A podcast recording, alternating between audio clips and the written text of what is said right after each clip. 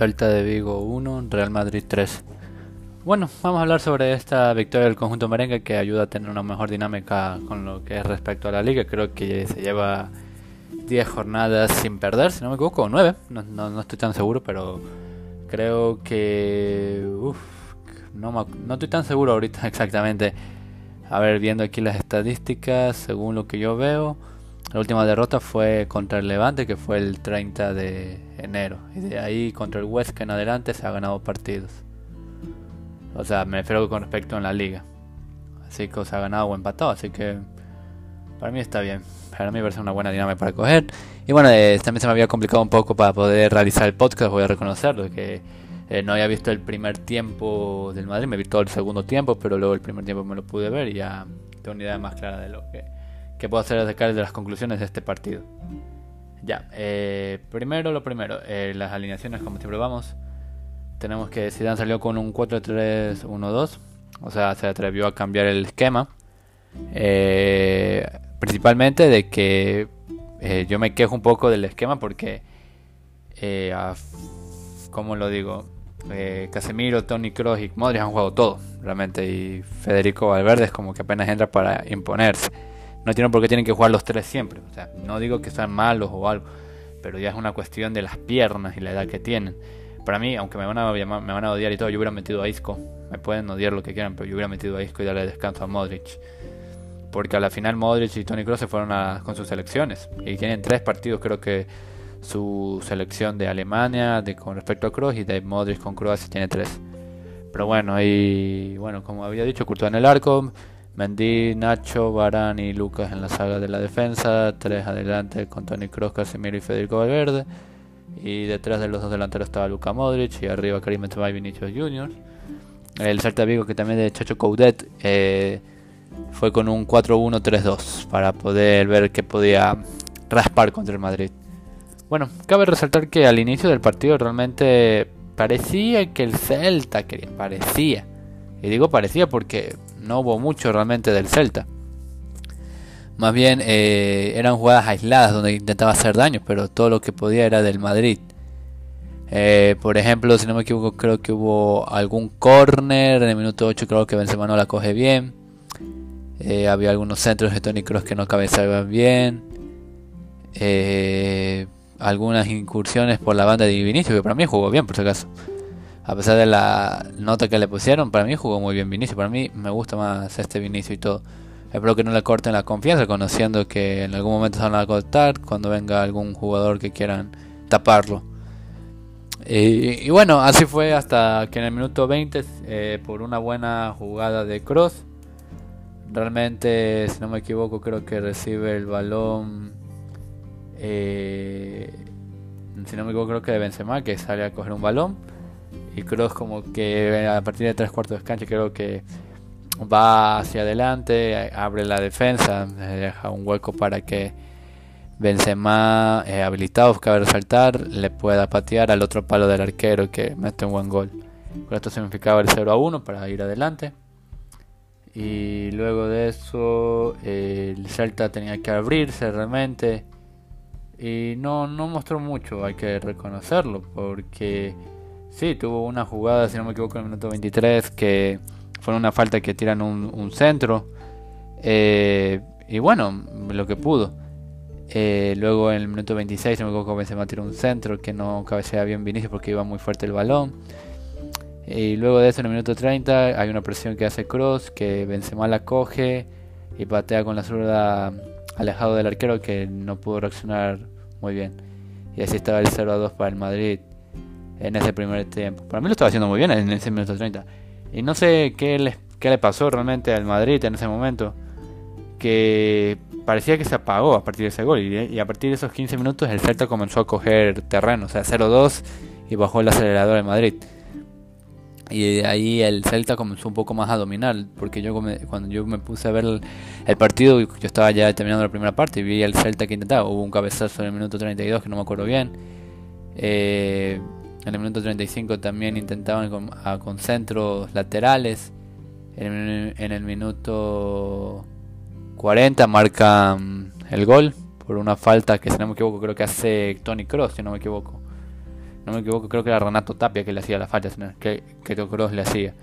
Y bueno, eh, con esa marcaba el gol y se quedaba un 1-2 para el segundo tiempo, que era muy emocionante para los espectadores. Y bueno, eh, comenzando el segundo tiempo. Ah, no, me falta, me falta poner una más, que hubo una jugada al finalizar la primera mitad, o sea, creo que minuto 44, 45, creo que Iago Aspas coge un balón cerca del área y da un pase filtrado a Nolito que no la coge con la justa, realmente. Si no, no sé qué hubiera pasado en ese, en ese momento. Ya, eh, para el segundo tiempo el Celta se fue más arriba, lo vi con mucha intensidad realmente. Cabe resaltar que el Celta arriesgó mucho, voy a admitirlo. Eh, eh, y, muchos de esos casi, casi les sale realmente porque puedo decir que hubo una buena parada de Courtois en el minuto 61 realmente que estaba tuvo que ponerse a pleno para poder tapar. Luego el Madrid poco a poco salía y realmente todo era por la banda de por la banda de Vinicius, realmente con su velocidad era lo único que hacía para desequilibrar la banda del, del Celta, que si no me equivoco creo que era cubierta por Hugo Mayo y Bryce Méndez. Realmente era la, la única forma. Vinicius era con toda su felicidad, pero sigue teniendo ese problema en el, en el punch, en la parte final de la jugada, no, no toma muy bien las decisiones. Incluso tuvo una jugada para marcar un gol que no sé qué le pasó, se le trabó el balón y no, no, tiró bien. El Salta seguía lo suyo con cabezazos para poder meterla. El Madrid también cuando tenía alguna falta intentaba hacerlo. Y bueno, eh, era lo principal que podía hacer.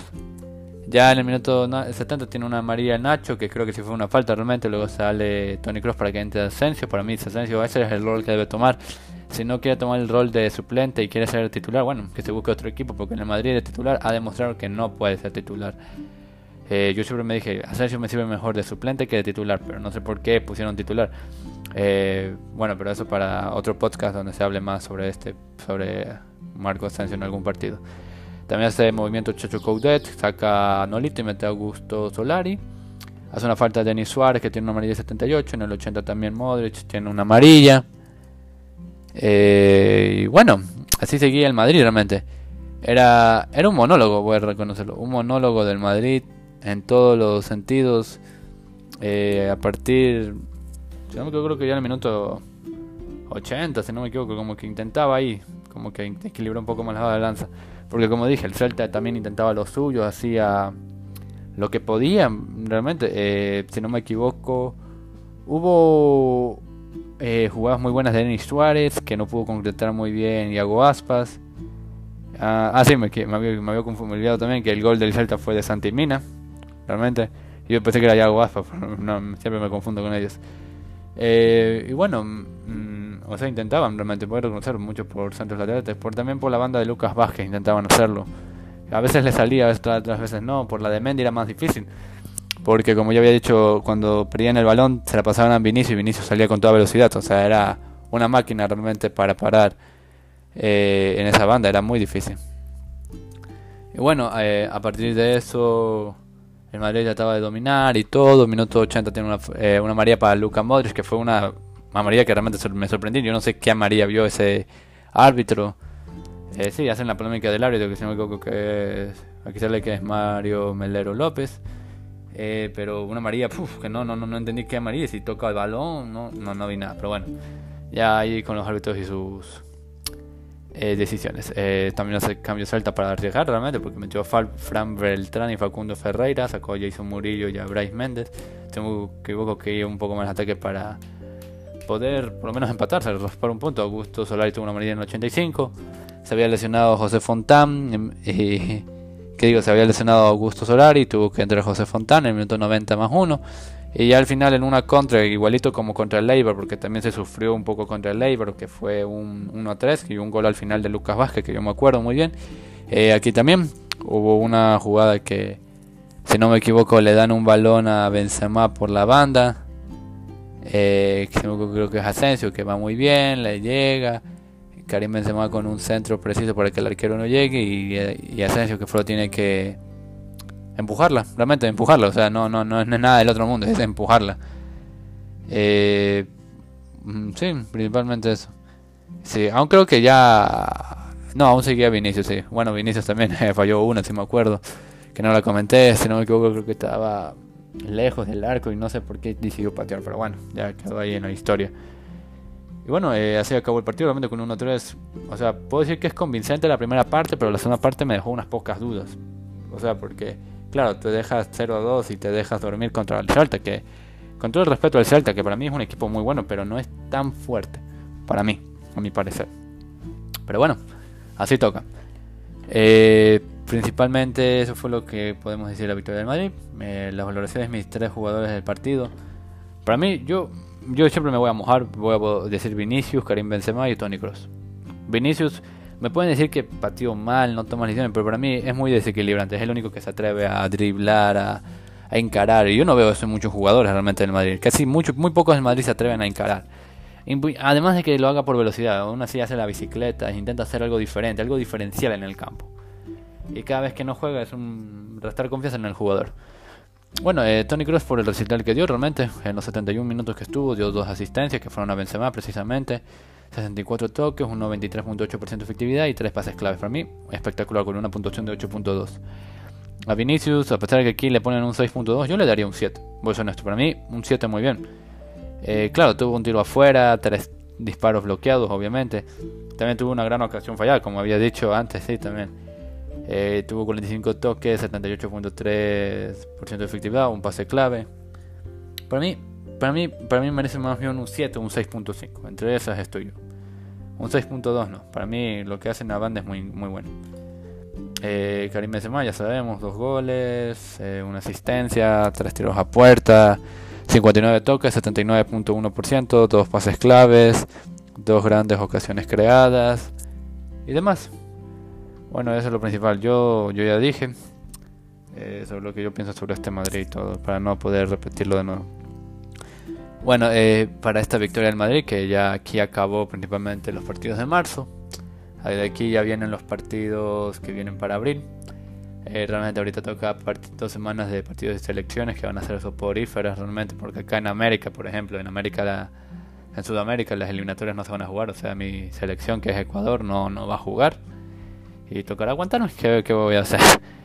Y bueno, juega ya el sábado 3 de abril el otro partido del Madrid que es contra el Eibar a las 9 y 15 horas de Ecuador. Y luego, si no me equivoco, ya la, en esa misma semana, si no me equivoco, ya se define si es que el 5 o el 6 de abril, que precisamente el 6 de abril es mi cumpleaños, va a jugar el Madrid los cuartos de final contra el Liverpool en la ida aquí en España. Bueno. Principalmente esto es lo que puedo decir sobre el Madrid y qué me puede traer para los siguientes partidos que vienen y ah, con respecto a este parón de selecciones. Bueno, eso es todo por este podcast y espero que nos veamos en, un, en uno próximo.